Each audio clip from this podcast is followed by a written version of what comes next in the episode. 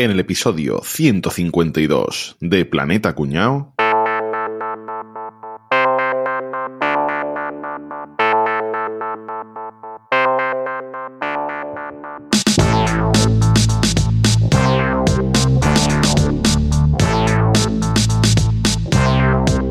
A ver, ¿qué pasa el primero?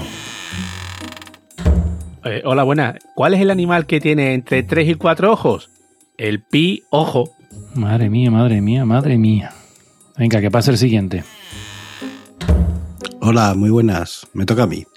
¿Qué es un terapeuta? Mm, No sé. Pues 1024 gigapeutas. Qué barbaridad. ¿De dónde habéis sacado estos tíos? Por favor, que pase el siguiente.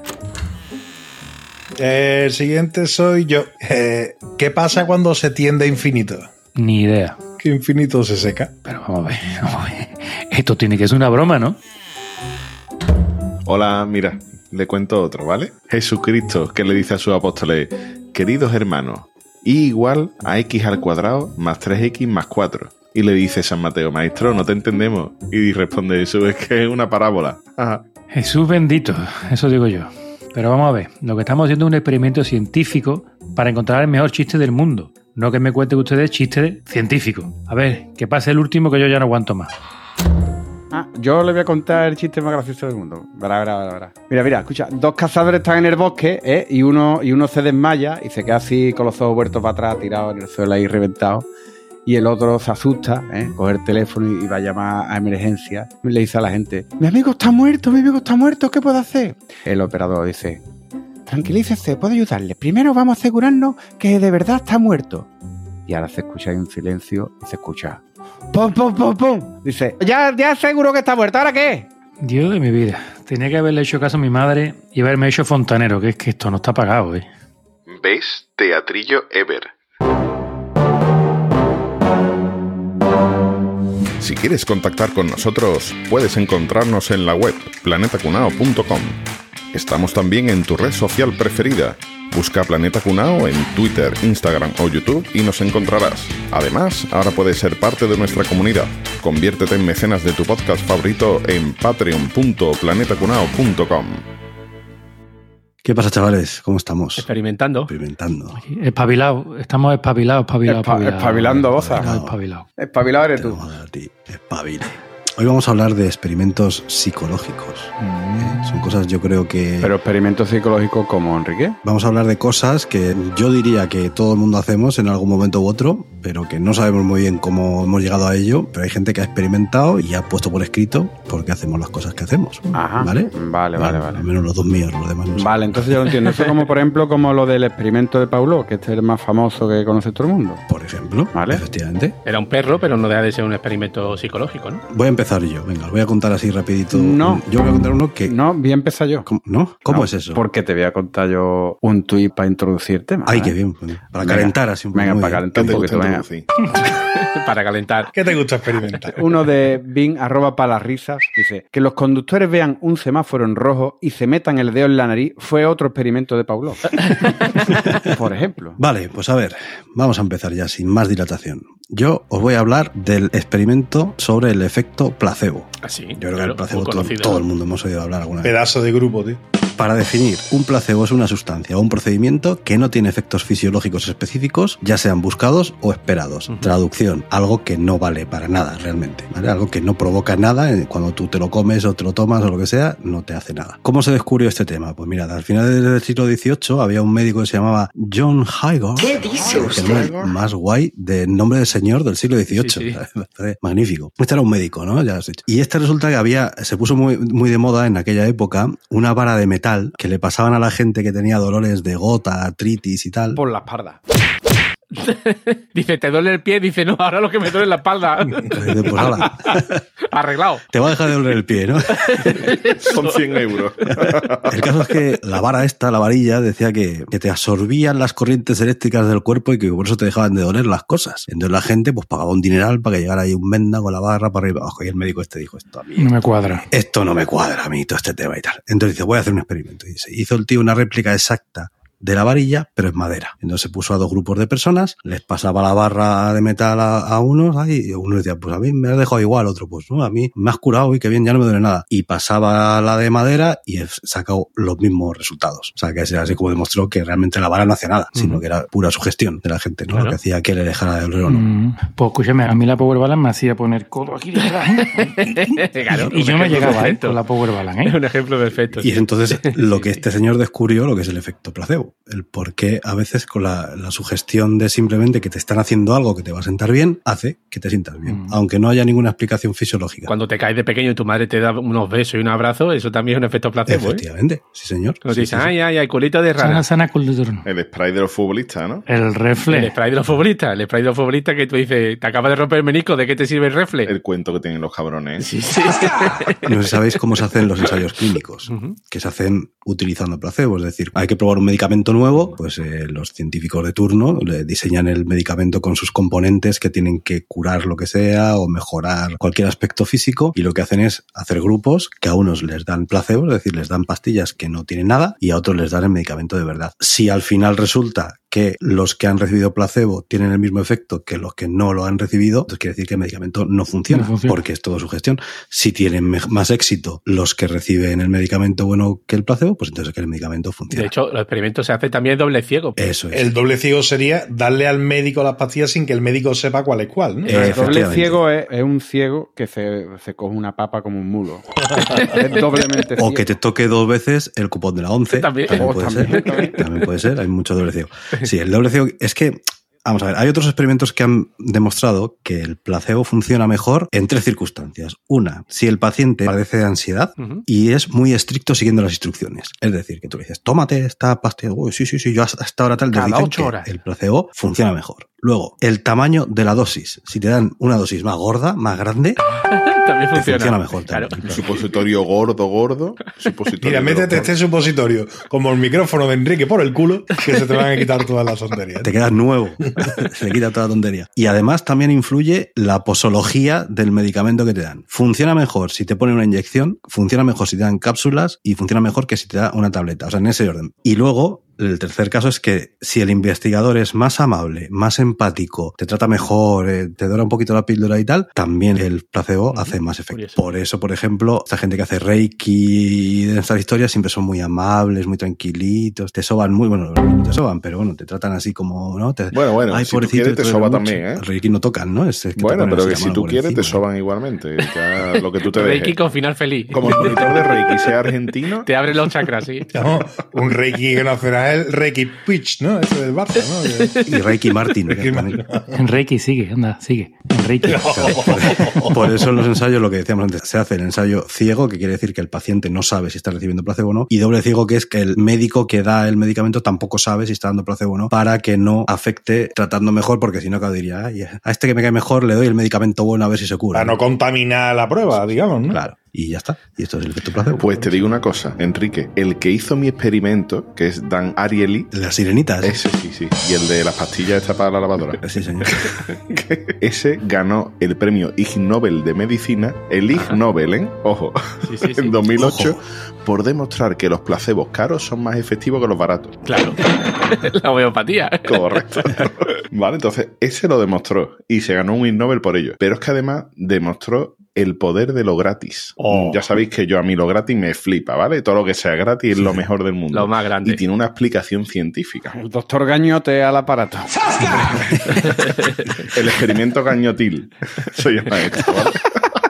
A ver, este hombre cogió y eh, a un distintos grupos de, de estudiantes les vendió dos tipos de chocolate. Una trufa suiza súper exclusiva, no sé qué, por un lado, y por otro lado, unos bombones normales y corrientes de los de cualquier supermercado. En la primera ronda del experimento, puso las trufas a 15 céntimos y los bombones a un céntimo. Las trufas tenían un súper descuentazo porque esas trufas costaban una pasta y los bombones pues eran el precio normal y corriente que, que tenía, ¿vale? Al peso. Entonces, al tener que pagar por cada una de las cosas, el 73% de los estudiantes decidió escoger las trufas, aunque le costara más, porque sabía que, bueno, voy a pagar, pero voy a tener algo de calidad y no la mierda chocolatina esta que la puedo comprar en Sí. cualquier momento, ¿no? Pero en el segundo paso, lo que hizo fue que mantuvo mantuvo el diferencial de coste de 14 céntimos, pero las trufas las puso al 14 céntimos y el bombón gratis. Y el otro gratis. Ah. ¿Qué pasó? Pues que el 69% escogieron el bombón gratis, en lugar de gastarse 14 céntimos en la trufa. Que dices tú, bueno, es totalmente irracional, ¿no? O sea, al fin y al cabo, el diferencial de precio es el mismo, pero no, porque por un lado no pierdes nada, ni siquiera un céntimo, Claro. mientras que por el otro podría perder 14 céntimos. Y es que ahí está el kit de la cuestión, por eso nos gusta lo gratis, ¿vale? Porque al ser humano, en su ADN, tiene intrínseco el miedo a perder. Y la tiesura. No, no, lo que no quiere. No, no, porque lo mismo te da gastarte un céntimo que cero. Sí, un tieso tiene miedo a perder lo poco que le queda. Claro, ¿no? lo que tú no quieres es, cuando tengas que hacer una elección, salir perdiendo en esa elección. Si algo es gratis, no voy a perder nada, mientras que si me cuesta un céntimo, ya estoy perdiendo algo, aunque sea muy poquito. Como todas las transacciones tienen ventajas y desventajas, cuando algo es gratis, olvidamos las desventajas que tiene. Y solo nos fijamos en lo bueno y le damos un valor muy superior a eso por ser gratis simplemente. Al simple hecho de ser gratis. Exacto, Claro. de, lo, de lo que realmente es. Por eso nos gusta lo gratis. Y por eso vamos como moscas a la mierda en cuanto vemos algo gratis. ¿vale? Básicamente es por eso. Y este hombre fue el que lo demostró, el Dan Ariely. Pero fíjate, hay una cosa curiosa que, por ejemplo, si tú te vas a comprar un libro que vale 40 euros y te enteras que a la otra punta de la ciudad está el mismo libro por 20, te coges el coche y te vas ahí y lo compras. Pero si te vas a comprar una televisión que vale 600 y en la otra punta de la ciudad vale 580, dirás, va, por 20 euros me la cojo a mí. Cuando es la misma diferencia de dinero, ¿verdad? Es verdad. Pero para eso no te mueves. Así, así. Correcto. Escúchame, antes, caballero, de que explique, uno, te voy a contar una cosita. De un profesor que iba a explicar un experimento, ¿vale? Es de es un tuit de nuestro amigo Mortimer Fu. Dice: En este experimento intentaremos demostrar el principio de Hagens-Lamarck. Profesor, Sí, tiene el pene fuera. es parte del experimento. Está basado con el lamarquismo, pero de esto no hablamos. Pues hoy voy a contar yo también un experimento que se llama el experimento de la cueva de los ladrones. Que no sé si por ese nombre os suena. Ahora que has dicho de la cueva de los ladrones, me acabo de acordar de otro tuit que te voy a decir. Perdóname, que, pero es que dar- yo tengo una nube de tags en la cabeza que me salta. ¿sabes? De arroba profeta Baruch. Dice, experimento de Pavlov año 2014. Al hacer sonar el timbre de la puerta, altos cargos del PP activan automáticamente la trituradora de papel. no sé por qué se me ha ocurrido lo de... Y queman los discos duros, ¿no? las. Exacto. Correcto. Pues este experimento de la cueva de los ladrones fue un experimento llevado a cabo en la Universidad de Oklahoma en 1954. Era un matrimonio de psicólogos que lo que quería era detectar los prejuicios y las cargas ideológicas de las personas, ¿no? Porque decían que esos Ujú. prejuicios eran la fuente de muchos problemas como la xenofobia, ¿no? La misoginia, la homofobia, ¿no? O cualquier tipo este de, de intolerancia. ¿Y cómo sabes si afecta o no los prejuicios o la carga ideológica? Pues se llevaron a un parque nacional de allí de Oklahoma, el Roberts Cave, Pirata Roberts, pues por eso de- se llama el experimento de la cueva de los ladrones. Hicieron dos grupos aleatorios, aleatorio entre comillas, porque eran todos niños blancos, ¿no? De familias caucásicas, con sus dos padres acomodados. Por esa fecha eran todos muy aleatorios, ¿eh? Todos eran Sí, sí, sí, blancos. todo, y todo aleatorio y Sí. todos se llaman Timothy y Michael, seguro. si fuera aquí serían todos Cayetano. Cayetano, sí. Y Rodrigo. ¿no? bueno, pues se lo llevaron al campo durante tres semanas. Hicieron dos grupos aleatorios, eso sí. Una vez que estaban allí, los niños se conocían, pues se hicieron dos grupos aleatorios, grupo A y grupo B. Y el experimento lo hicieron en tres fases. La primera fase, pues hacer actividades que fomentasen la pertenencia a un colectivo, ¿no? Por lo típico. Vamos a buscar leña. O vamos a nadar juntos, ¿no? En el río. O vamos a hacer, pues, senderismo todos juntos, ¿no? Que pasaran el día juntos, ¿no? Y socializaran. La segunda parte del experimento era meter discordia y crear fricción entre los dos equipos. Ujú. En plan, wow, pues ese equipo, mira que se ha cogido más leña que vosotros. Lo típico que hacen los dos chavales instintivamente, ¿no? Que es pelearse Claro. entre dos grupos. El gran hermano, ¿no? Como, Básicamente. sí, este, bueno, de Sí. programado también es un experimento psicológico, claro. Al poco tiempo, los niños ya directamente, para comer, no querían compartir mesa con los niños de otro grupo. Es más, es que ya evitaba incluso de verse. Y además querían que hicieran actividades deportivas para poder luchar contra el otro grupo para demostrar que ellos eran los Ya. que más corrían o lo que, lo que fuera, ¿no? Y la tercera fase, que ahí está realmente la fuente del experimento, lo que querían era fomentar la cohesión de ambos grupos. Y tú dices, bueno, coño, con los separados y los peleados que estaban ya, ¿no? Después de crear discordia, ¿no? Y fricción entre los grupos, pues inventaron un enemigo común. Ah. Inventaron que un personaje por la noche les robaba la comida. Eh, Lo que tenían que hacer es entre todos juntarse para proteger la comida, para vigilar por la noche. Entonces vieron que rápidamente los chavales dejaron las diferencias y trabajaron juntos en un bien común, ¿no? Mostraron además solidaridad repartir la comida entre los que la habían perdido y tal. Y las conclusiones que sacaron de este experimento, primero era que la facilidad con la que los grupos llegaron crear sentimientos de odio hacia los otros. Vosotros sois grupo A y vosotros sois grupo B. Automáticamente ya estaban peleando un grupo con el otro. A muerte. También les sorprendió lo rápido que dejaron esas diferencias al lado para trabajar juntos por un bien común. Este fenómeno lo aprovechan muy bien las clases dirigentes y económicas porque basta que nos digan que algo es malo o es bueno y el resto se lo que es, ¿no? Siempre que venga desde un punto superior de, de autoridad o un punto de poder. Pareciera que estás hablando del independentismo catalán. Totalmente, claro, independentismo, pone el ismo que tú quieras, ¿no? Si al final es eso. Sí, sí. Bueno, pues años más tarde, ¿vale? Se repitió este experimento en Beirut. Y ahora os voy a preguntar qué creéis que salió este resultado. En Beirut, un psicólogo eligió 18 niños. Formó dos grupos, cinco musulmanes y cuatro cristianos. Uno eran el equipo de los fantasmas azules y los otros eran los genios rojos. Evidentemente, enseguida estalló la lucha. ¿Entre quiénes? ¿Entre musulmanes y cristianos o entre azules y rojos? Entre los azules y los rojos, ¿no? Azules y rojos. Correcto. De los dos equipos, ¿no? Efectivamente, se enfrentaron entre los dos equipos, dejaron al lado totalmente su ideología Sus diferencias. y su diferencia porque había un enemigo común. Y eso también lo utiliza mucho la manipulación de los políticos, ¿no? Buscan un enemigo común externo para unir a su población. Mm, Qué bueno. Somos mucho más manipulables de lo que pensamos. ¿eh? Ahora voy a contaros yo uno que el nombre es más chulo que todos vosotros. ¿Cómo se llama? Se llama Universo 25. Fíjate cosa más bonita. Por el culo te lo he dicho. Estaba esperando de primera hora. Ya, ah, ya puedo colgar hoy. Ya te puedes ir, Capria. No, el que se va soy yo, perdona. El que se va soy yo después de esto. Bueno, Universo 25. 25. 25. Sabía que lo iba a decir en inglés. XXV. Bueno, este es un experimento que se hizo a mediados del siglo XX por algunos etólogos. ¿Qué son los etólogos? Lo del vino. No, esos son. Los que escriben la biografía de todo. Ahí está. Capria lo ha dicho. Correcto. El que escribe la biografía de todos es un etólogo. Bueno, pues los etólogos, a mediados del siglo XX, decidieron estudiar cuáles eran los efectos que el hacinamiento por sobrepoblación podría tener en los individuos a largo plazo. O sea, esto es algo que está bastante ardía, ¿no? Porque tendemos a la, a la sobrepoblación en el mundo, ¿no? Y desarrollaron una serie de, de experimentos que, bueno, que se hizo con animales, ¿no? Y generalmente eran ratoncitos, eran roedores. Os voy a contar de qué iba la historia. El tío que creó Universo 25 se llamaba John Bumpas Calhoun. Fíjate qué nombre. Que es uno de los etólogos más importantes, o sea, de los, se sabía todos los goles de todo, o sea, se lo había visto todo en YouTube, montaba los vídeos, ¿sabes? Este que es típico que monta los vídeos, de- de- los mejores goles de todo. Con los highlights, ¿no? Sí. Desde el Castilla. Exactamente, los tenía, no, de Castilla, ¿no? Desde que jugaban en Shurundanga de allí de su tierra, ya este montaba los... Pues era, era un reconocido de todo. Coño, yo, Bumpas, fíjate tu nombre, Bumpas. Es que nada más que el nombre ya es fantástico. Sí, nombre de altavoz gordo. Fíjate. Escúchame, vas a obligar a los oyentes a buscar en la Wikipedia qué coño es un etólogo. que no lo sabe ni Es que ya lo hemos Yo dicho. sí lo sé, yo sí lo sé, yo sí lo sé. Dilo tú. No, no, lo vas a decir tú que eres el que lo está Dilo contando. tú. Que después te enfada conmigo. No, no, dilo tú, dilo tú. Se me ha quedado decir que los experimentos estos de placebo, eh, con Rafa hicieron un experimento también. Había dos tipos, ¿vale? Dos, dos tipos que estudiaban informática. Los que estudiaban de verdad y los de placebo, que eran, eran los de Rafa. que la hacían creer que sabían informática, pero no. no era informática lo que daban, era literatura. Literal.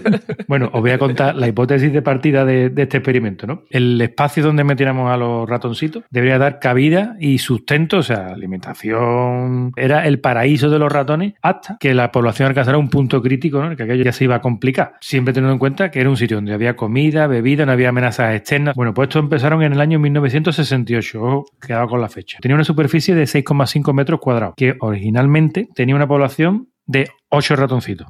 Según los cálculos del Bumpas, ese espacio podía dar cobijo a 3.500 ratones. Nunca se llegó a esa cifra. Yo ahora explico el porqué. En poco más de un año, la población ya se había duplicado sucesivas veces hasta alcanzar una cifra de 620 individuos. Partiendo de 8. Partiendo de 8. A partir de ese momento ya el crecimiento empezó a ir un, un poquito más lento. O sea que de ratones pasaron a ser personas, ¿no? Individuos. Vamos a ver, un individuo es un, un ente individual. Ya lo ¿no? sé, ya lo sé, sujeto. Boza, ya lo sé. ya lo Un sujeto, un sujeto. Que no sabe ni lo que es un etólogo. Que, que cree que es algo... Sí, sí lo sé, lo sé, No, de sobra. no lo sabe. Fue entonces cuando empezaron las anomalías ya a nivel de conducta, ¿no? De los ratoncitos. Ya no se comportaban igual. Allí tenían de todo, pero bueno, ya empezaron a comportarse ya raro, ¿vale? Ya empezaron a comportarse de forma errática. Pero no eran ratones, Sí. está hablando de raticas. Errática. Eh, eh, ah, vale. Todos cambiaron físicamente, todos estaban cómodos, pero ya empezaban a sentir que aquello ya allí ya había ya más gente de la cuenta, ¿no? Esto ya es. Pero bueno, está viendo que, que había. 3.500. Y ya 600 ya estaban, ya, estaban incómodos. Ya la cosa no, ya la cosa no. Los ratones cada vez estaban más juntos, ya había peleado, ya que aquí estaba yo, quítate tú, que esto yo llegaba antes, que está en mi esquina de siempre, tú. Parece que está hablando de una caseta de la feria de Sevilla. Exactamente, ¿no? Yo siempre me siento en la misma esquina, tío. El día que me quitan esa esquina me da un por Claro, culo que me muero. ¿Sabes? ¿Por, por qué? Si es mi esquina. Sheldon. Lo mismo, exactamente, tipo Sheldon. Debido a este fenómeno ya, en el que ya había tantísima gente, los roles de los ratoncitos empezaron a perderse. O sea, estaba el ratoncito gruñón, que podría ser Álvaro perfectamente. Sí, hombre, ¿yo por qué? El ratoncito todólogo, que, que sería Caballeto, ¿sabes? El ratoncito gracioso, que sería Capria. El ratoncito sociata, que sería Rafa. Pero claro, como había tanto, tanto Tú ratoncito. hubieras tenido huevos de, de- de llamarme No, ratoncito, no. ¿eh? Tú eres ratoncito presentador, tú no.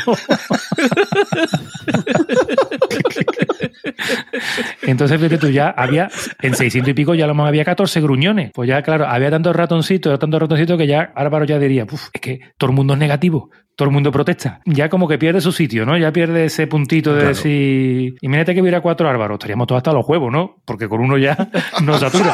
Con cuatro No quiero- sería demasiado. Pero bueno, Sería el infierno. Eso es impensable. Seguro que uno de los cuatro árbaros ya diría, ¿qué hago yo aquí? Ya no valgo para esto, tal, igual. Pues ¿Qué pasó? Que ya algunos de estos árbaros se mostraron apáticos, dejaban de moverse, de interactuar, pues ya Bueno, bueno, vamos.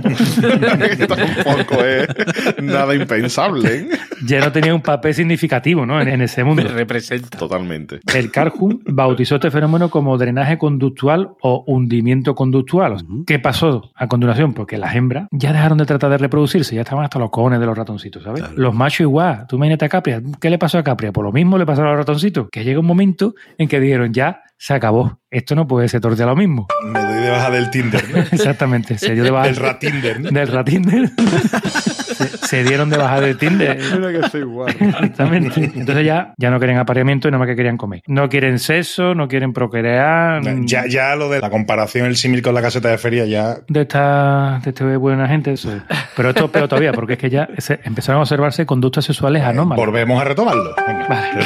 La, la caseta de feria. Bueno, el rocío, el rocío. El rocío, esto es más, esto es más el rocío, esto el rocío. Me falta droga, ¿no? Espérate, espérate.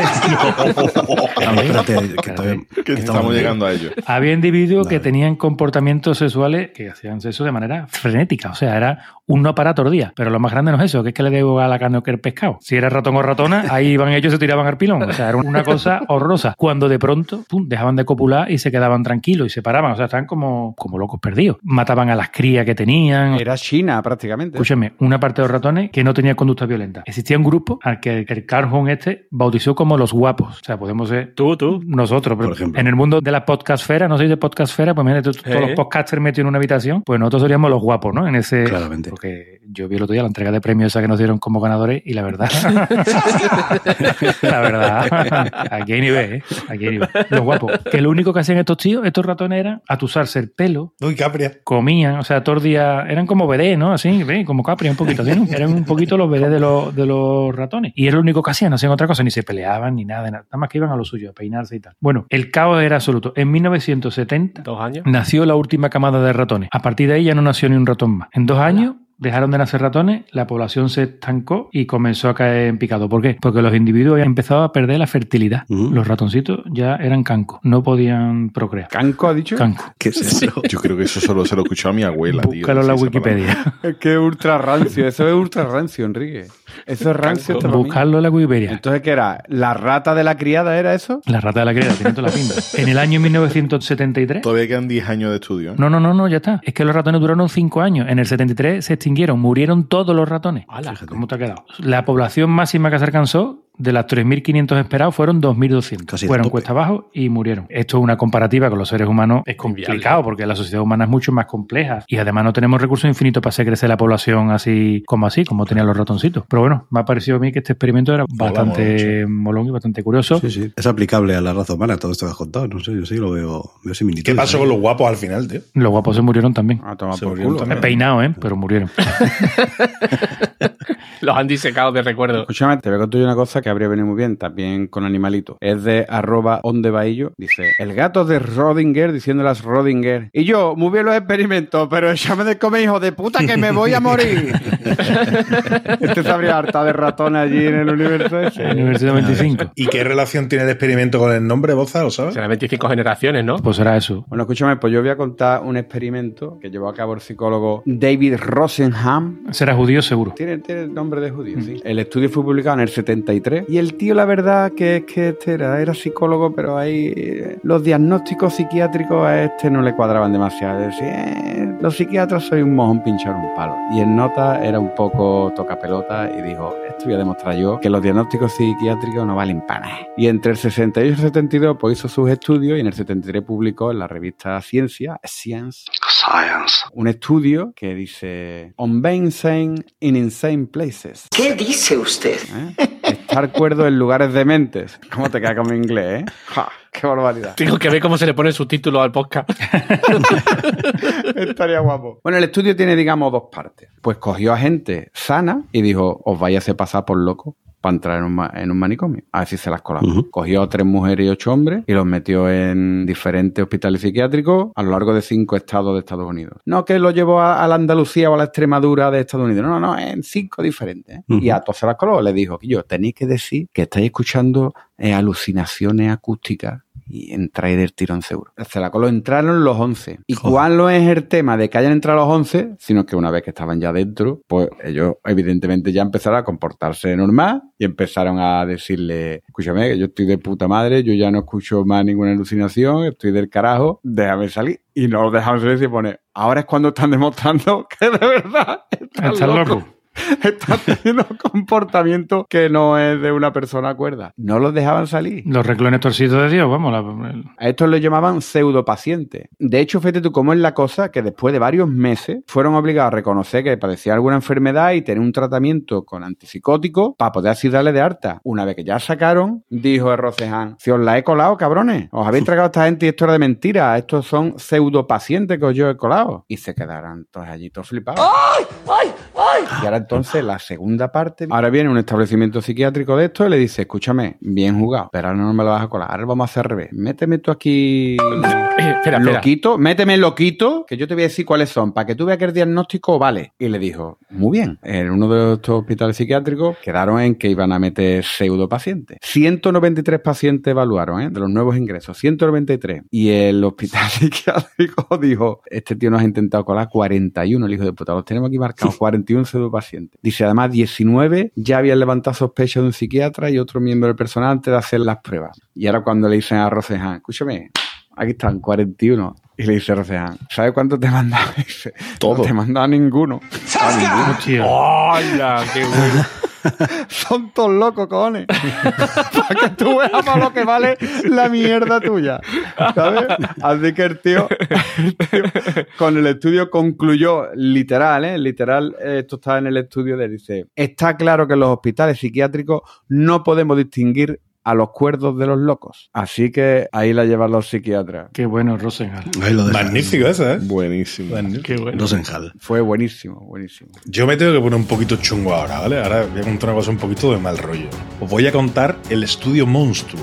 Monstruo. Tú sí que eres Hombre, el monstruo. nombre ya. Monstruo. Campeón. Eres un monstruo. El estudio Monstruo. Mastodonte. El estudio Monstruo tiene lugar en 1939 por parte de un señor que se llamaba Wendell Johnson, que contaba con la ayuda de una antigua alumna suya que tenía nombre de pila, María, María Tudor.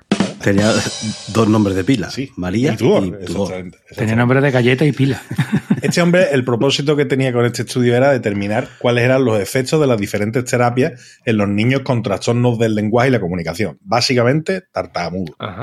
es lo que quería ver, la manera en que los niños tartamudeaban y cuáles eran los motivos. Porque este señor estaba convencidísimo de que el, este trastorno del habla eh, venía por un mal aprendizaje o por una conducta aprendida, digamos, ¿no? Y de, de la Ujú. misma manera que una conducta se puede aprender, pues se puede desaprender. Entonces él pretendía demostrar que a un niño tartamudo, con el tratamiento adecuado, le podías quitar la tartamudez A hostia le quitaba la tartamudez y ya está, ¿no? a base de hostia.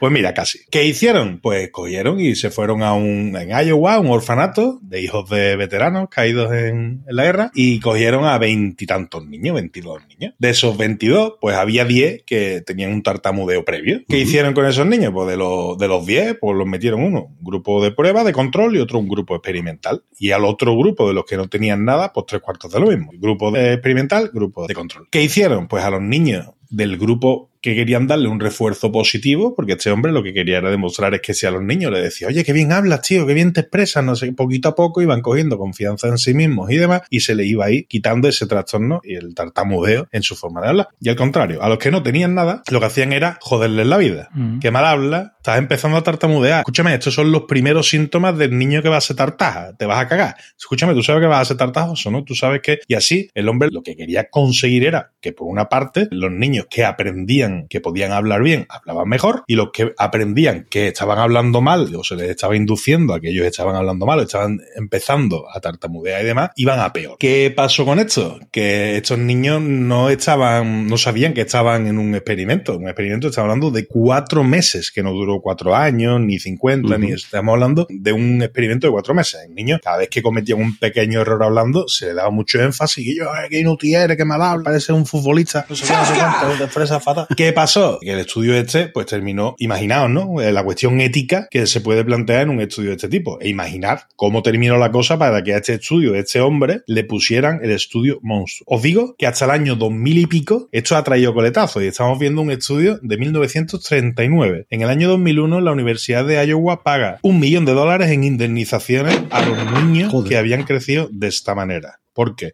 A los que había aplicado la parte negativa, primero que es que no se puede utilizar un niño huérfano para hacer un estudio de este tipo porque imagínate la que tienen encima, ¿no? Pero es que los niños que habían participado en la parte negativa del estudio, en la parte donde se quería demostrar que si les enseñaba podían empeorar, empeoraban. Cogieron ansiedad, empezaron a tener problemas en la comunicación, problemas en el habla, etcétera. Este hombre al año, en 1940, llegó otra vez por, allí, por el orfanato, y dijo, oye, mira, perdonadme porque en verdad he patinado una mijita, porque en verdad os odio un poquito la vida en estos cuatro meses que he estado dando toda la caña del mundo, pero que se os va a quitar con el tiempo. Mentira, no se les quitó con el tiempo. Dejó a un montón de niños así. verdaderamente traumatizados por darles una caña ¡Ca, ca, ca, cabrón! exactamente, exactamente. Ese fue el que, que le preguntó. Dice, ¿tú, ¿tú cómo te llamas? Dice yo, Pepe, Pepe, Pepe. Dice que eres tartamudo. Dice, no, no, tartamudo era mi padre, el de registro un hijo de puta, ¿no? De- Y lo dicho, en el año 2001, la Universidad de Iowa se disculpa públicamente con todos los, los afectados y asumió esa demanda de, ya te digo, de un millón, cerca de un millón de, de dólares para esos niños, en ese momento adultos, que habían sido afectados por la investigación a largo plazo, ¿eh? Rafa, ¿te imaginas que la universidad llega a ser la de Massachusetts y esa gente tiene la la la la la universidad Y esa es la historia del estudio monstruo, una pequeña brutalidad bastante nazi, ¿no? Mira la época. Oye, hablando de monstruos, voy a leer un tuit de arroba todo jingle. Es cuestión de ir aplicando mi método, ensayo-error, ensayo-error y, y así hasta que salga. Que no, Antonio, que tenemos ya 13 niños. Que va a acabar saliendo niñarme caso, que va a acabar saliendo... ¡Que te alejes! Ese niño, Dios mío. Es un monstruo también. Bueno, pues el experimento que os voy a contar yo ahora está ligeramente relacionado con el de Rafa. Fíjate, no lo hemos puesto a posta, pero, pero por ahí van los tiros también. Bueno, este era un señor que se llamaba Robert Rosenthal. Toda la gente que hemos hablado tiene nombre de científico, ¿verdad? Molones, ¿eh? o sea. Muy molones, sí. Rosenthal, Rosenham, ¿esto qué es, Sí. tío? Bueno, pues este, este señor era un psicólogo americano muy importante, ¿vale? Que investigaba mucho sobre cómo nuestras expectativas acaban influyendo en las cosas que nos pasan. Y una señora que se llamaba Leonor Jacobson, que era la directora de un instituto de California, leyó los artículos y dijo, joder, qué interesante y tal. Entonces le, le mandó una cartita a este señor, le dijo, oye, trabajo en un instituto, soy la directora, podríamos colaborar y hacer algo, si te viene bien, pues a lo mejor podemos hacer alguna cosilla y tal. Y dijo, ah, pues sí, sí, sí, sí, me viene muy bien esta ayuda que me brindas, Leonor. Entonces se fue para allá, hicieron el siguiente experimento. Cogieron a unos 300 alumnos, ¿vale? Y les hicieron un test de inteligencia. Y todos sacaron más o menos la misma nota. O sea, no había nadie que destacara especialmente sobre los demás, ni, ni por arriba, ni por abajo, así que todos más o menos eran iguales. Pero cogieron al azar un grupo no muy grande de gente e hicieron informes falsos diciendo que eran superdotados, que tenían unas capacidades intelectuales súper potentes. Y se los pasaron a los profesores. Les dijeron, mirad, aquí hemos hecho esto y tal, estos alumnos y tal, oh, qué bien tal, la gente ahí muy contenta y tal. Y se sentaron a esperar. Dejaron pasar el curso. Sin más, ellos observaban, apuntaban y tal. Y cuando terminó el curso, repitieron el mismo test. ¿Y qué pasó? Pues que estos que habían hecho el informe falso dieron unos resultados muy por encima del resto. Que entonces ya sí que eran resultados de gente superdotada. ¿Qué es lo que habían observado tanto Robert como Leonor en, en el experimento? Pues que los profesores a la gente que les habían dicho que tenían altas capacidades les trataban mucho mejor. Que les miraban más a la cara, que les trataban mucho más amablemente. Que si se confundían, siempre siempre daban por hecho que es que ellos se habían explicado mal, no que el alumno lo hubiera entendido mal. Entonces repetían las veces que hiciera falta. Entonces, al final esa gente tuvo un curso mucho mejor, con mucha más atención y efectivamente es que desarrollaron su inteligencia. Mientras que los otros que trataban de manera normal, pues se quedaron exactamente igual que estaban. Con lo cual demostró este señor Rosenthal lo que llamó el efecto Pigmalión, que Pigmalión es un mito griego de un señor que estaba buscando a la mujer perfecta y como no la encontraba se hizo una estatua. Y entonces Afrodita le dijo, ay, qué bien, hizo que la estatua cobrara vida y entonces ya por fin tuvo a su mujer perfecta. Entonces por eso dice que lo que nosotros esperamos de las cosas hacen que acaben sucediendo. ¿No hablamos de eso en la profecía autocumplida cuando hablábamos de... Puede ser. De hecho, Enrique, en la facultad de magisterio te avisaban de, porque ese fenómeno es muy habitual. Claro. Es muy habitual de que los profesores tengan sus querendones Querendones. Es inevitable. y lo sobreestimula, lo sobreperdona, lo tú dices, Claro. y sin quererlo, porque muchas veces sin quererlo, pero, pero sí. Sí, de manera inconsciente, porque los profesores no eran conscientes de que estaban claro. haciendo eso. Ellos no lo hacían a malas, simplemente lo hacían. ¿no? Entonces esto por eso dice que creer en algo hace que ese algo suceda, pero no es de una manera mágica, sino que es que nosotros ponemos más de nuestra Claro, parte para claro, que eso suceda. claro. Cuando tú confías mucho en que vas a hacer algo, pues normalmente lo acabas logrando, salvo que es algo totalmente O estás imposible. dispuesto a hacer todo lo que haga falta para lograrlo, que es la primera base. La profecía autocumplida, ¿sí? Sí, sí, claro. Eso es. Qué bueno. Y ya está. ¿Y habéis planteado alguna vez si seríais capaces de cometer un crimen? Sí. Me caro. Hijo puta, anda hago falta tiempo. Confía cuando vuelvo del trabajo. y además no me lo he planteado. Lo tengo clarísimo, ¿no? que sería capaz. Tú dame un mm, raro es la persona que no ha fantaseado en algún momento con cometer un crimen. Yo, perdonad, pero yo nunca, ¿eh? Pues el otro día me estabas mirando con cara de asesino cuando te peleabas conmigo.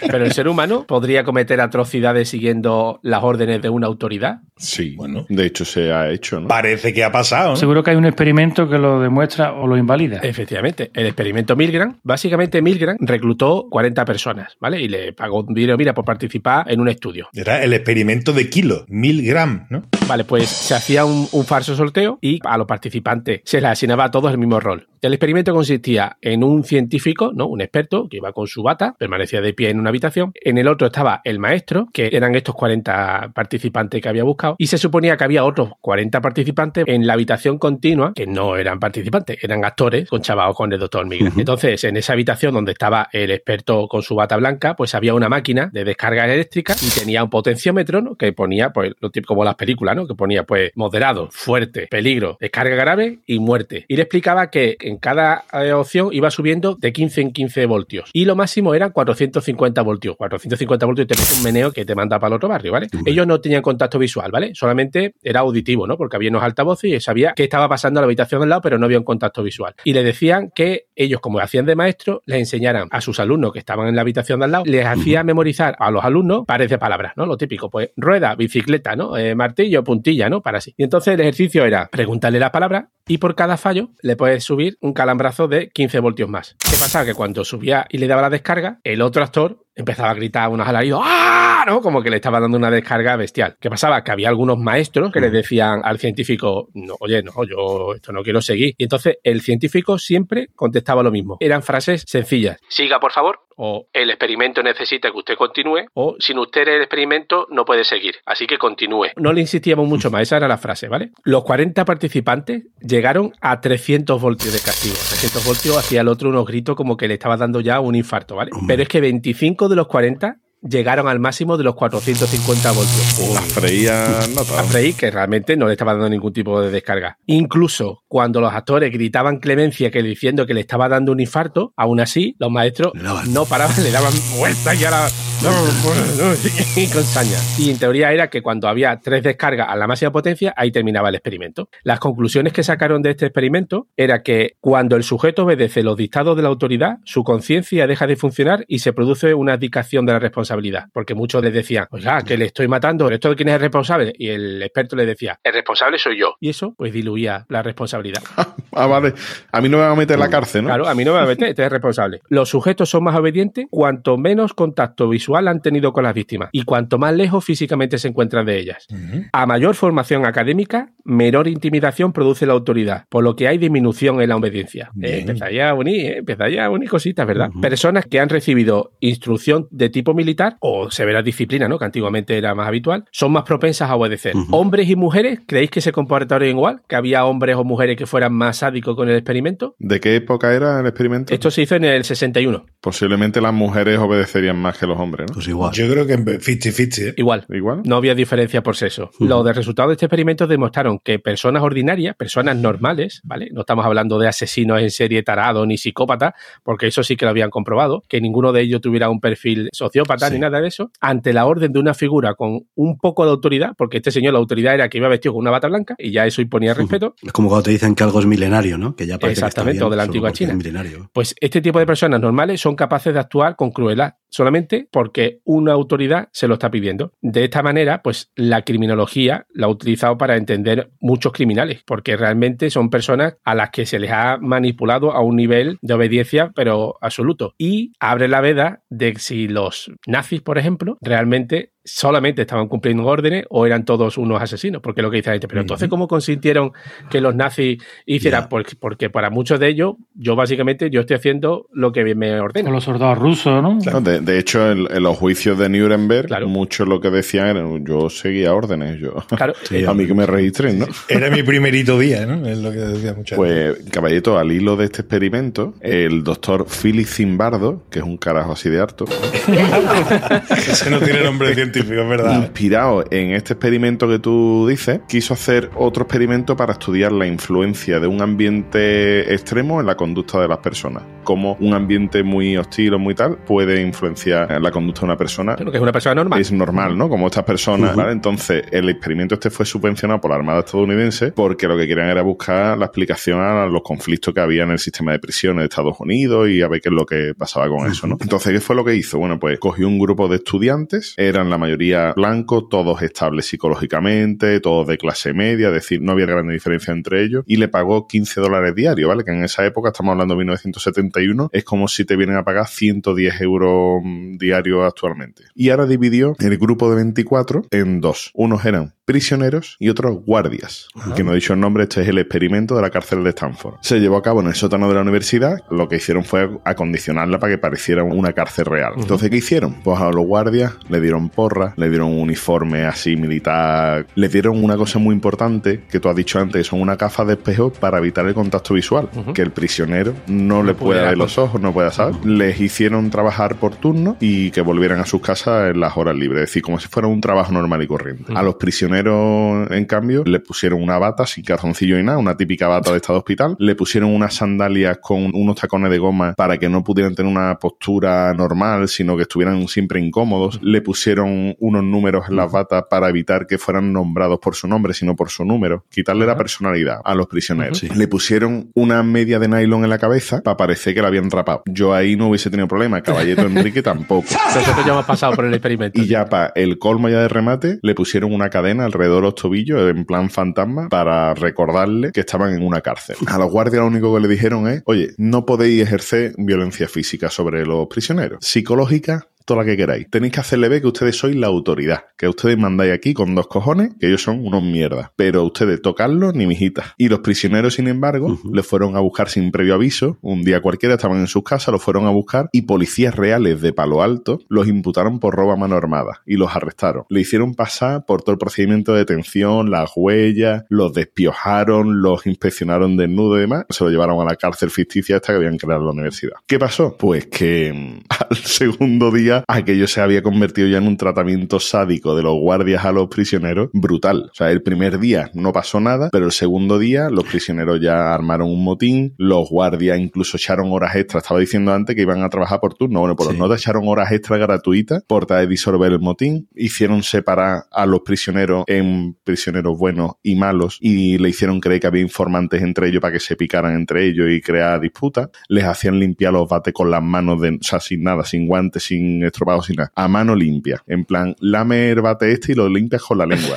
O sea, le hicieron perrerías de todo tipo. El cuarto día, ¿cómo sería la cosa? Y la ida de olla, estamos hablando del cuarto día, ¿eh? Al cuarto ¿no? día, el- Sí, sí. los guardias reaccionaron a un rumor de un intento de huida de uno de los prisioneros, llamando a la policía real y diciendo que querían llevárselo al calabozo de la policía porque la cosa no estaba segura, ¿vale? Que es que se querían escapar. Todo esto de manera ya real. Y estamos hablando del cuarto día. Bueno, hasta tal punto se había internalizado, perdón, intern- internalizado Interiorizado. Correcto. por parte de los participantes el rol que cada uno tenía, que el Zimbardo este, el Philly Zimbardo, cogió y le dijo a los prisioneros, dice, mira, podemos proponer una libertad condicional a cambio de la paga que yo os he prometido que os iba a dar. ¿Vale? Él hacía como de superintendente de la cárcel. Y dijo, si ustedes queréis la libertad, no se os paga nada de todo el sueldo diario de estos días y ustedes volvéis cada uno a casita y demás. Dice, pero esto tiene que ser estudiado por un tribunal. Los prisioneros, que estaban todos hasta la polla de que los maltrataran, le hicieran de todo, la gran mayoría dijo, sí, sí, yo, yo no quiero el dinero, yo por favor me quiero ya, no sé qué. Pues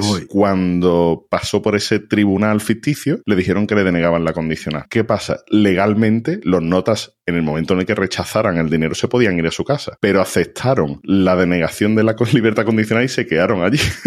¿Vale? Le tenían ya lavado el cerebro, ¿no? O sea, totalmente Sí, aducido. sí, sí, tío. Pero estamos hablando de que el experimento duró seis días. O sea, no llegó a la semana. En menos de seis días, ¿cómo te puede cambiar la chorla? Que algunos incluso tuvieron problemas emocionales graves a partir de eso. O sea, Es que eso que está describiendo es lo típico que vemos en todas las películas americanas, ¿no? Porque allí el maltrato a los presos Sí. es brutal, ¿no? claro, es que realmente lo que querían ver, oye, ¿por qué hay tantos motines y tantas cosas? Bueno, porque si los guardias se comportan como unos sádicos hijos Unos de puta, sádicos cabrones, al final los otros acaban intentando hacer lo que sea por salir de allí. ¿no? Al fin y al cabo, Ujú. este tuvo que cortar el experimento de raíz porque una de las estudiantes de posgrado que iba a hacerle entrevista a los prisioneros para ver psicológicamente cómo iba avanzando el tema, cuando llegó allí dijo que las condiciones, lo que se había convertido esto, que se le había ido de la olla todo, ¿Esto qué es? tuve que cortarlo. ¿Cuáles son las conclusiones del estudio? Bueno, pues básicamente lo que estábamos hablando antes, que al final si tú tienes el apoyo institucional, porque el zimbardo este siempre estaba detrás de los guardias diciendo, oye, hacerle esto, que yo soy el que mando,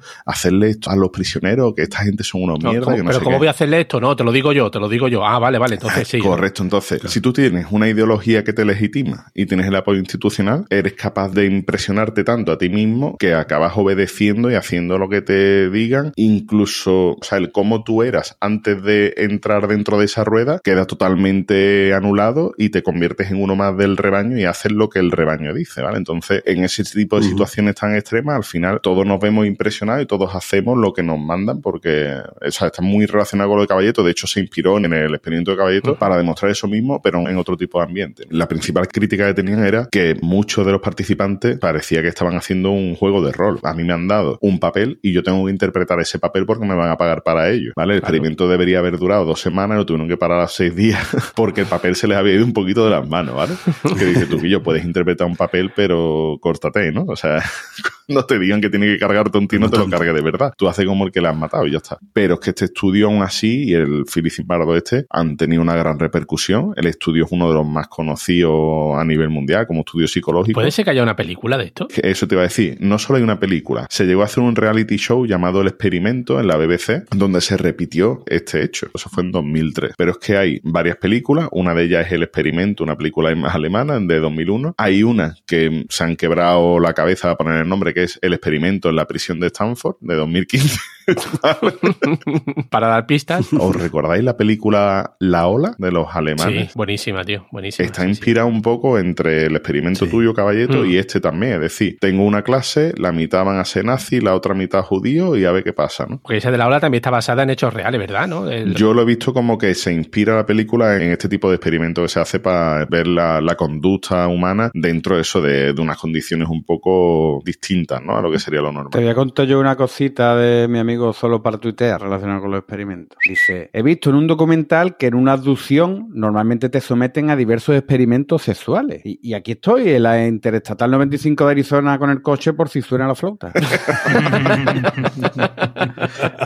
¿Os ha pasado alguna vez que os habéis sentido indignados o al menos inquietos Álvaro sí. A mí nunca. cuando veis, por ejemplo, ¿no? Así cosas muy grandes, ¿no? Hay que ver la corrupción política, que nos enteramos todos los días de un caso y otro caso y otro caso, y nunca pasa nada, no ves a un tío entrar en la cárcel, no ves un escarmiento, no, ves- no pasa nada. Y ya llega un momento en que ves una noticia de que tal político ha robado tal cantidad de dinero, o, un- o ha participado en un chanchullo, o tal juez, uy, ha dejado pasar un plazo que ha dejado libre a un tío, y la gente ya ni reacciona ni nada de eso. Sí, claro. ¿Os da esa sensación algunas veces con las condiciones de trabajo o la, la economía y demás, ¿no? Que es como si asumiéramos que las cosas Ujú. simplemente son así y no podemos reaccionar contra ellas. Os voy a hablar sobre la indefensión aprendida. Estamos hablando de un estudio de Sellingham. Coge eh, un equipo de animales, de perros en este caso, y los divide en tres grupos. Era, el primero, el tratamiento de perros que expone a descargas eléctricas leves. Esos perros, pues cuando sienten el calambrazo, pues pueden escapar. ¿Cómo? Accionando una palanca. Que le gusta a esta gente dar descargas, ¿eh, tío? Sí. En el momento que el perro acciona la palanca, cesan las descargas eléctricas. Había un segundo grupo en el que se expone a los mismos perros a descargas eléctricas aleatorias, pero con la diferencia de que estos perros no podían detener las descargas de ninguna de las maneras, ni activando una palanca, ni huyendo. Hicieran lo que hicieran, se iban a llevar un calambrazo. Y después el tercer grupo era un grupo de control en el que, bueno, se le pegaba el calambrazo, pero se le dejaba una puerta abierta si se iban y ya sabían que cuando llegaba el tío de los calambrazos, solo con moverse de sitio, evitaban el problema, ¿no? ¿Cuáles son las conclusiones de este experimento? Bueno, los del grupo 1, los del grupo 3, aprendieron rápidamente que en el momento que venía el tío del calambrazo, tenían una secuencia de escape. En unos casos activa una palanca, en otros casos moverte a la aula de al lado.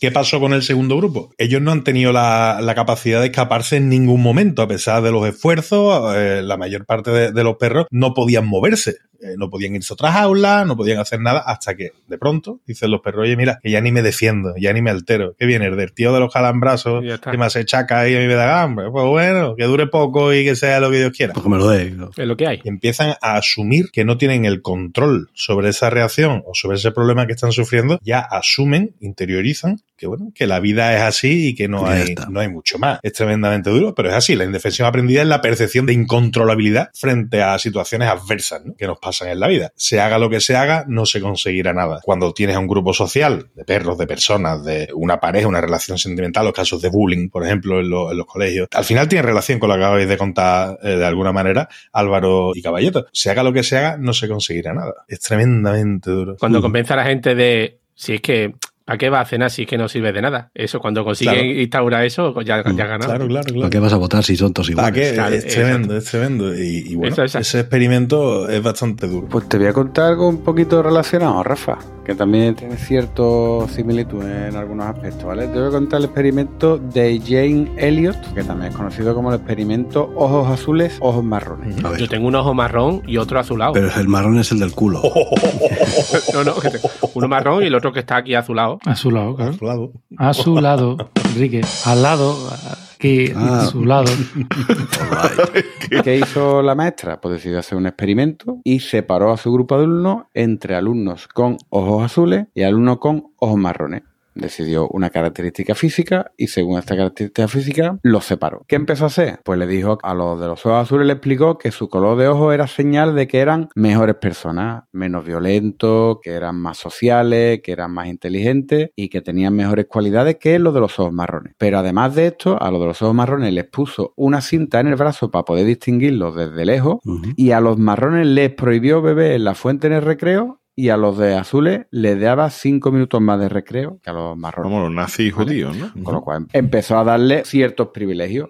¿Qué pasó a partir de aquí cuando eran niños que en principio no presentaban ningún tipo de problema de este tipo? Que los alumnos de ojos azules empezaron a comportarse siendo ya tiranos con sus compañeros. O sea, los ridiculizaban, se burlaban de ellos y cada vez que alguno de ellos intervenía en clase se cachondeaban de ellos. Ya era, estos tíos son unos cabrones, a por ellos. Y claro, incluso formaban equipos entre ellos. Era decir, nosotros somos la alta sociedad, ustedes somos La élite. la élite. Hasta que llega la ceño un día y dice, oye, ¿os acordáis lo que ha dicho lo de los ojos azules y tal? Muy bien, pues es al revés. En realidad os he engañado. Son los de los ojos marrones los que tienen mejores cualidades, son más resistentes, son más fuertes, son más inteligentes y tal. Cambió los criterios, cambió también los privilegios y ¿qué pasó? Pues evidentemente volvió a pasar lo mismo. Los que tenían ciertos privilegios empezaron a comportarse de manera tirana contra los niños de ojos azules. Con lo cual se demostró que según los distintos roles que iba asignando, pues los niños pues asumían rol de supremacía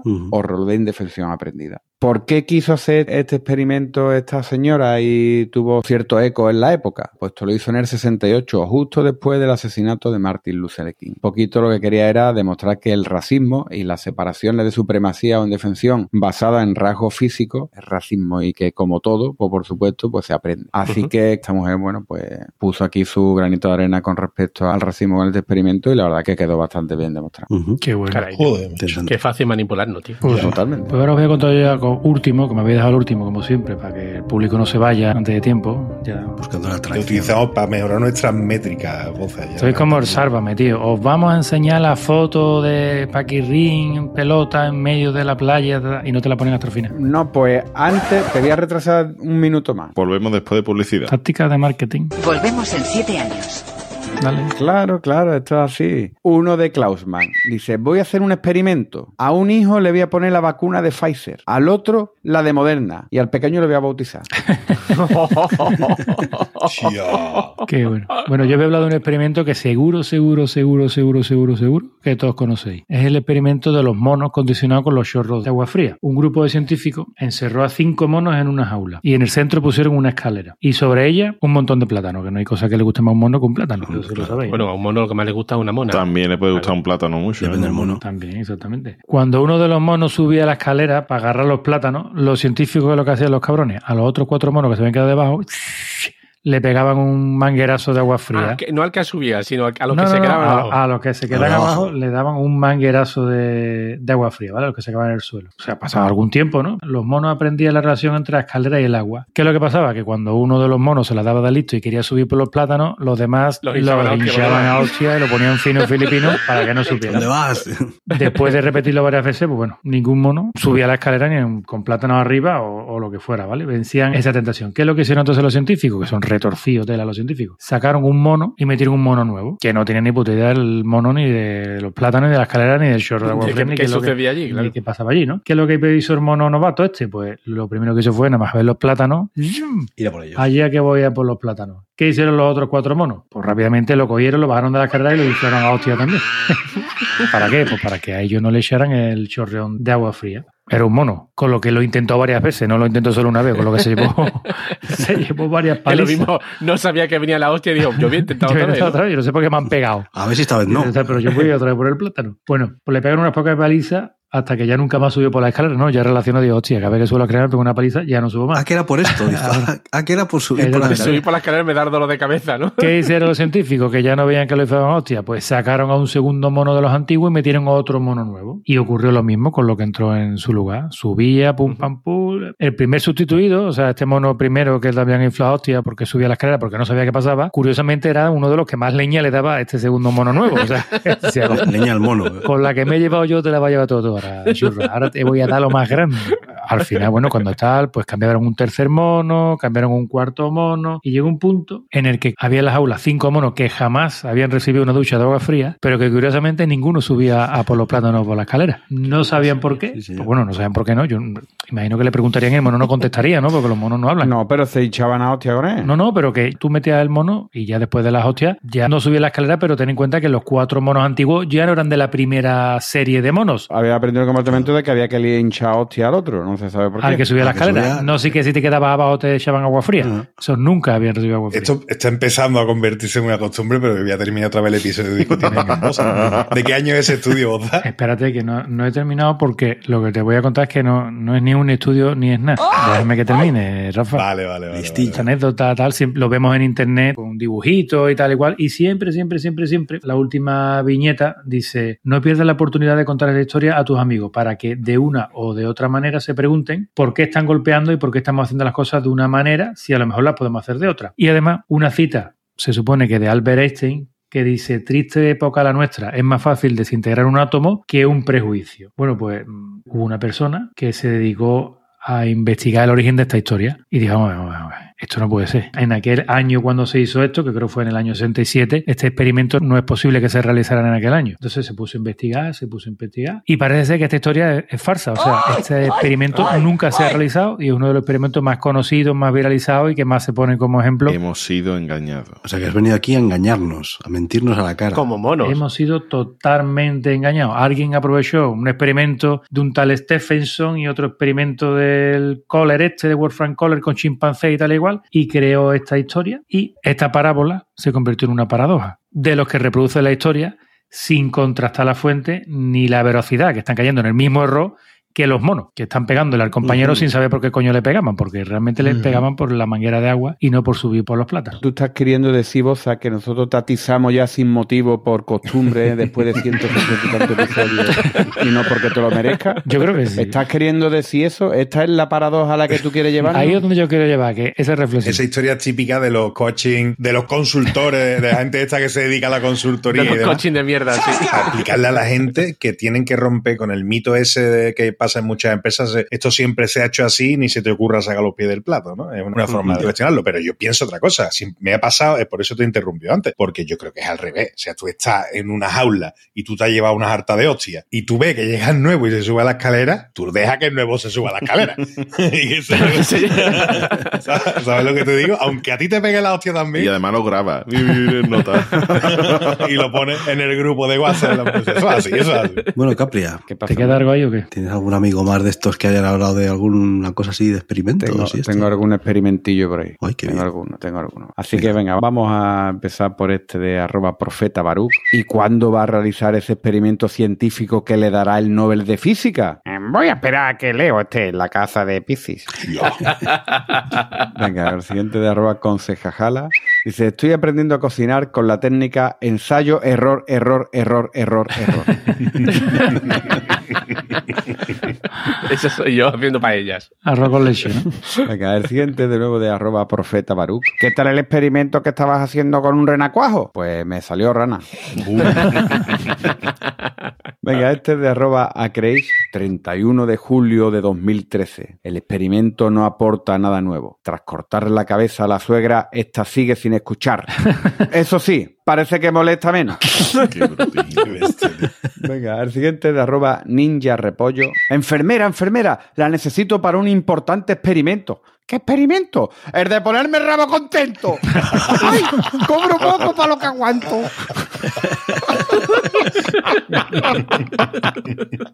y terminamos uno que. Este entra rozando el palo, pero me da igual. Que es de arroba santipático. Dice. No me gusta mucho tu novela. Dice, es un ensayo. Pues ensaya más porque es una mierda.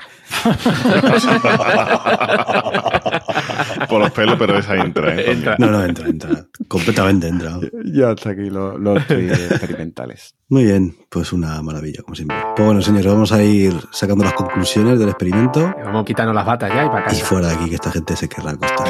Así, venga, boza. Pues nada, chicos, que gracias por haberme esperado hoy, que han estado a punto de grabar sin mí. Yo ya dije que en esta nueva temporada ni frase ni nada. Yo me despido. Buenas noches, o buenos días, o buenas tardes, depende de cuando nos escuchéis, y hasta la próxima. Muy bien, Álvaro. Bueno, yo lo único que digo que, como he comentado antes, lo gratis siempre mola más y Planeta Cuñado es gratis. Ahí lo dejo. Sí, Pues yo voy a decir una frase que a mí me gusta mucho, de Albert Einstein, que a lo mejor anula todas las cosas que hemos dicho, pero dice, ninguna cantidad de experimentación puede probar definitivamente que tengo razón, pero un solo experimento puede probar que estoy equivocado. Esto que, que en informática nos enseñan como el método de reducción al absurdo, pues... activado. Sí, sí. Bueno, pues caballito. Pues yo también tengo otra frase que destroza lo que hemos hecho en el episodio, que es una frase de Carl Jung, Como unos que dice, cualquiera que quiera conocer la mente humana no aprenderá casi nada de la psicología experimental. Sería mejor aconsejarle abandonar la ciencia exacta, guardar la toga de erudito, despedirse de su estudio y pagar con corazón humano por el mundo. A tomar por culo. Hemos dicho una frase, no un libro, caballero. Venga, Rafa. Yo estoy entre chiste, Chiste. corto y chiste largo. Pero voy a contarlo corto. ¿vale? Corto, venga. Los dos, los Corto dos, y muy malo. ¿Qué le dice un ordenador grande a un ordenador pequeño? Uf. ¿Tan pequeño y ya computas? Era mejor mi frase, creo. ¿eh? El largo era más bueno, ¿eh? pero era más largo. El siguiente. Bueno, pues nada, recordad que nos estamos en todas las redes sociales habidas y por haber con el nombre de usuario de Planeta Cunao. Nuestra web es planetacunao.com y estamos haciendo un experimento. necesitamos vuestra ayuda. Divididos en dos grupos y unos entráis en tienda.planetacunao.com, ¿vale? Elegéis una camiseta que os guste o la taza que tenemos ahí ahora y os la compráis. Luego los otros entráis en patreon.planetacunao.com y os apuntáis a uno de los planes que tenemos, ¿vale? Y luego ya cuando tengamos los resultados ya os contamos cómo ha quedado el experimento. Id entrando y eso. Así que venga, hasta la próxima. Adiós.